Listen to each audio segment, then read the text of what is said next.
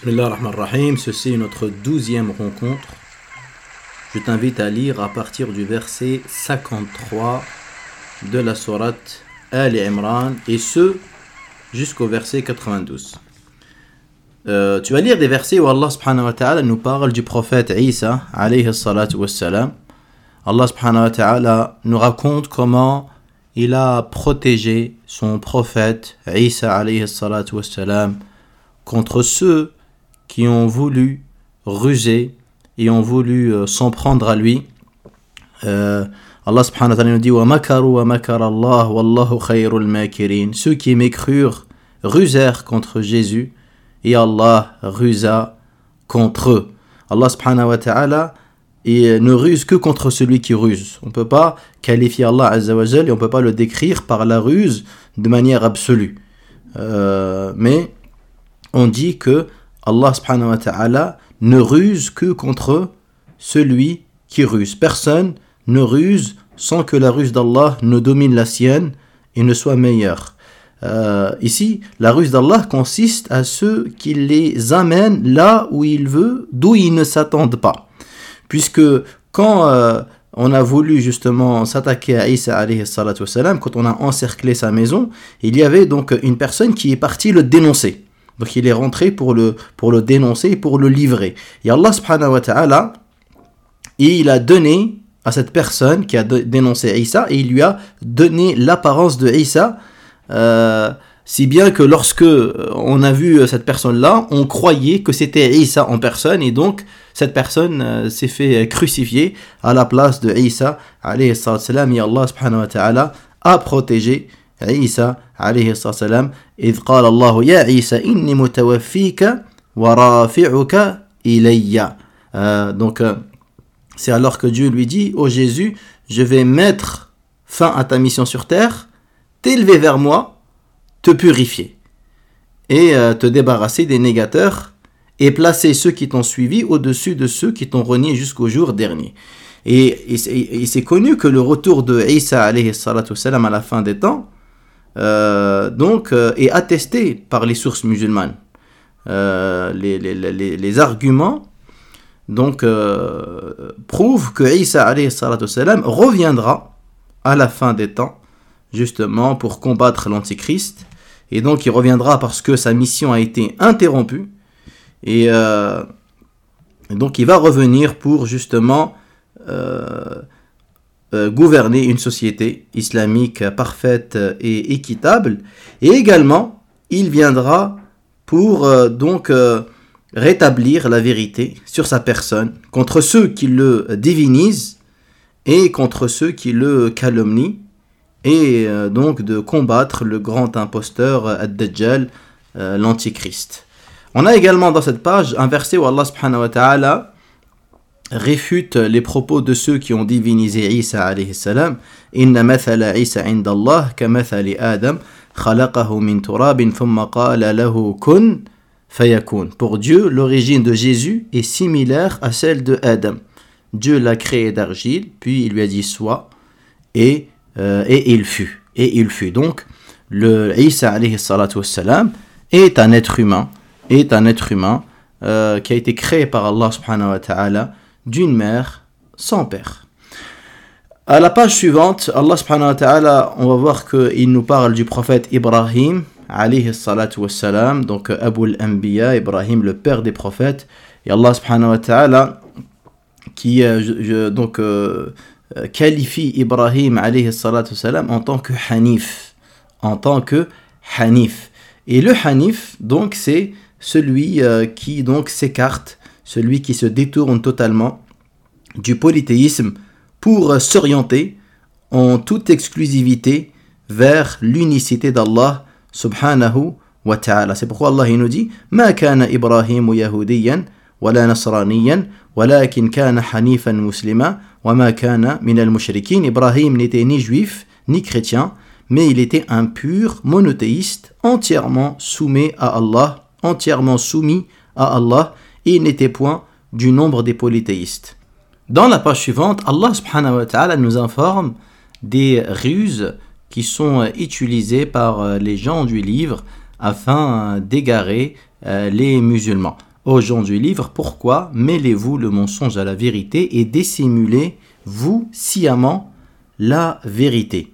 Un groupe des gens du livre dit Faites semblant de croire en ce qui a été révélé aux croyants en début de journée et reniez-le au soir afin qu'ils abandonnent leur religion.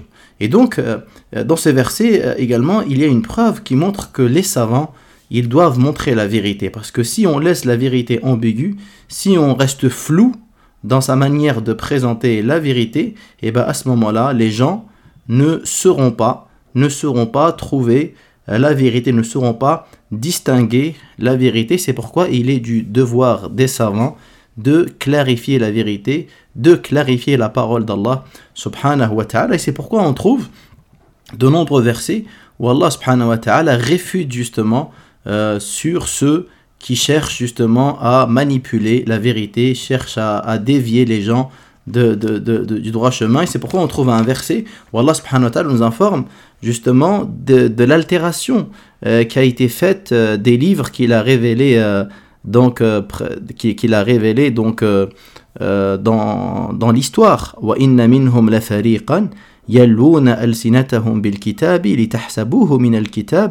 litahsabuhu min al kitab وما هو من الكتاب ويقولون هو من عند الله وما هو من عند الله ويقولون على الله الكذب وهم يعلمون Certains parmi eux détournent la récitation euh, du livre pour faire croire que cela provient du livre alors que cela ne vient point d'Allah, ainsi il forge sciemment des mensonges contre Allah.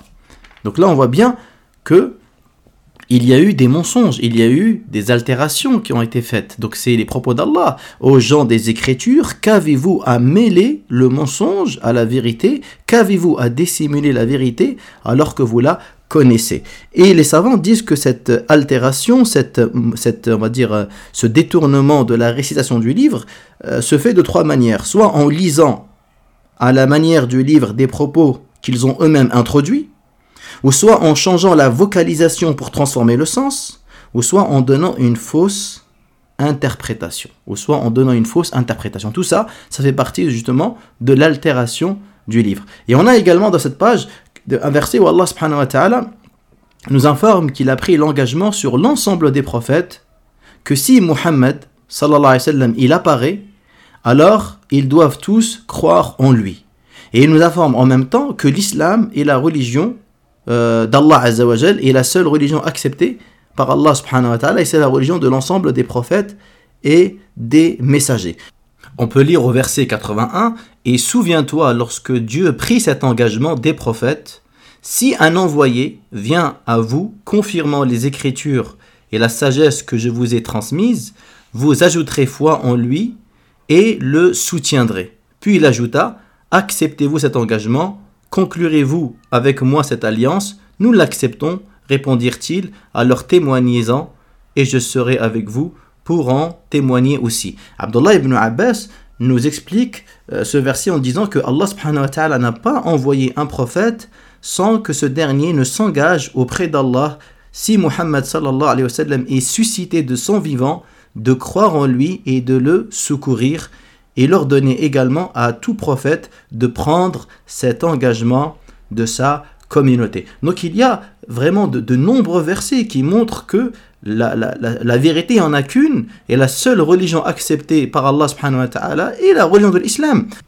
On peut voir dans le verset 83, souhaite-t-il une autre religion que celle de Dieu, alors que tout ce qui est dans les cieux et sur la terre lui est soumis de gré ou de force, et qu'ils seront tous ramenés à lui. Également, on peut le voir dans le verset 85,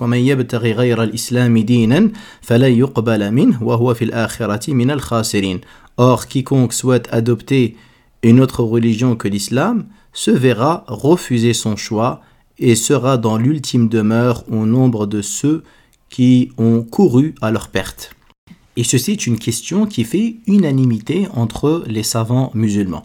D'ailleurs, euh, il est même cité que parmi les actes annulatifs de l'islam, euh, il y a le fait de valider une autre religion que celle de l'islam, parce que ça revient à démentir ces versets-là. Et bien évidemment, il y a une précision qu'il faut apporter, c'est que euh, le jugement particulier, il ne nous appartient pas. C'est-à-dire que le musulman n'a pas le droit de, de juger une personne en particulier, de dire qu'une personne en particulier, elle est au paradis ou elle est en enfer. Euh, ça, c'est pas autorisé, sauf c'est un texte du Coran et de la Sunna qui témoigne que telle personne elle est au paradis ou telle personne elle est en enfer. Mais le jugement, il est fait d'une manière générale. Parce qu'on sait que Allah subhanahu wa ta'ala, il châtie les gens qui auront reçu l'argument puis qui l'auront rejeté. Car il y a un verset que vous allez lire dans Surat al-Isra où Allah subhanahu wa ta'ala il dit وَمَا كُنَّا مُعَذِّبِينَ et nous, et nous ne sommes pas disposés à châtier une communauté sans lui avoir au préalable envoyé des prophètes. Donc, toute personne qui va en enfer, c'est que euh, l'argument de la vérité est parvenu, mais il l'a rejeté. Et c'est pourquoi Allah subhanahu wa ta'ala est juste. Toute personne qui est punie euh, en enfer, Allah subhanahu wa ta'ala le punit par sa justice. C'est pourquoi les habitants de l'enfer reconnaîtront leur tort, comme Allah il nous dit dans Surat al-Mulk, euh, en, en, en, nous relatant les propos des habitants de l'enfer,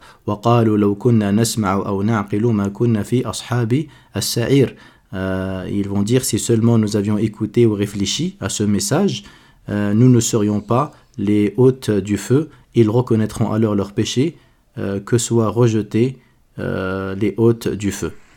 Qu'Allah nous maintienne sur le droit chemin et qu'il pardonne nos péchés. Rabbil Alamin.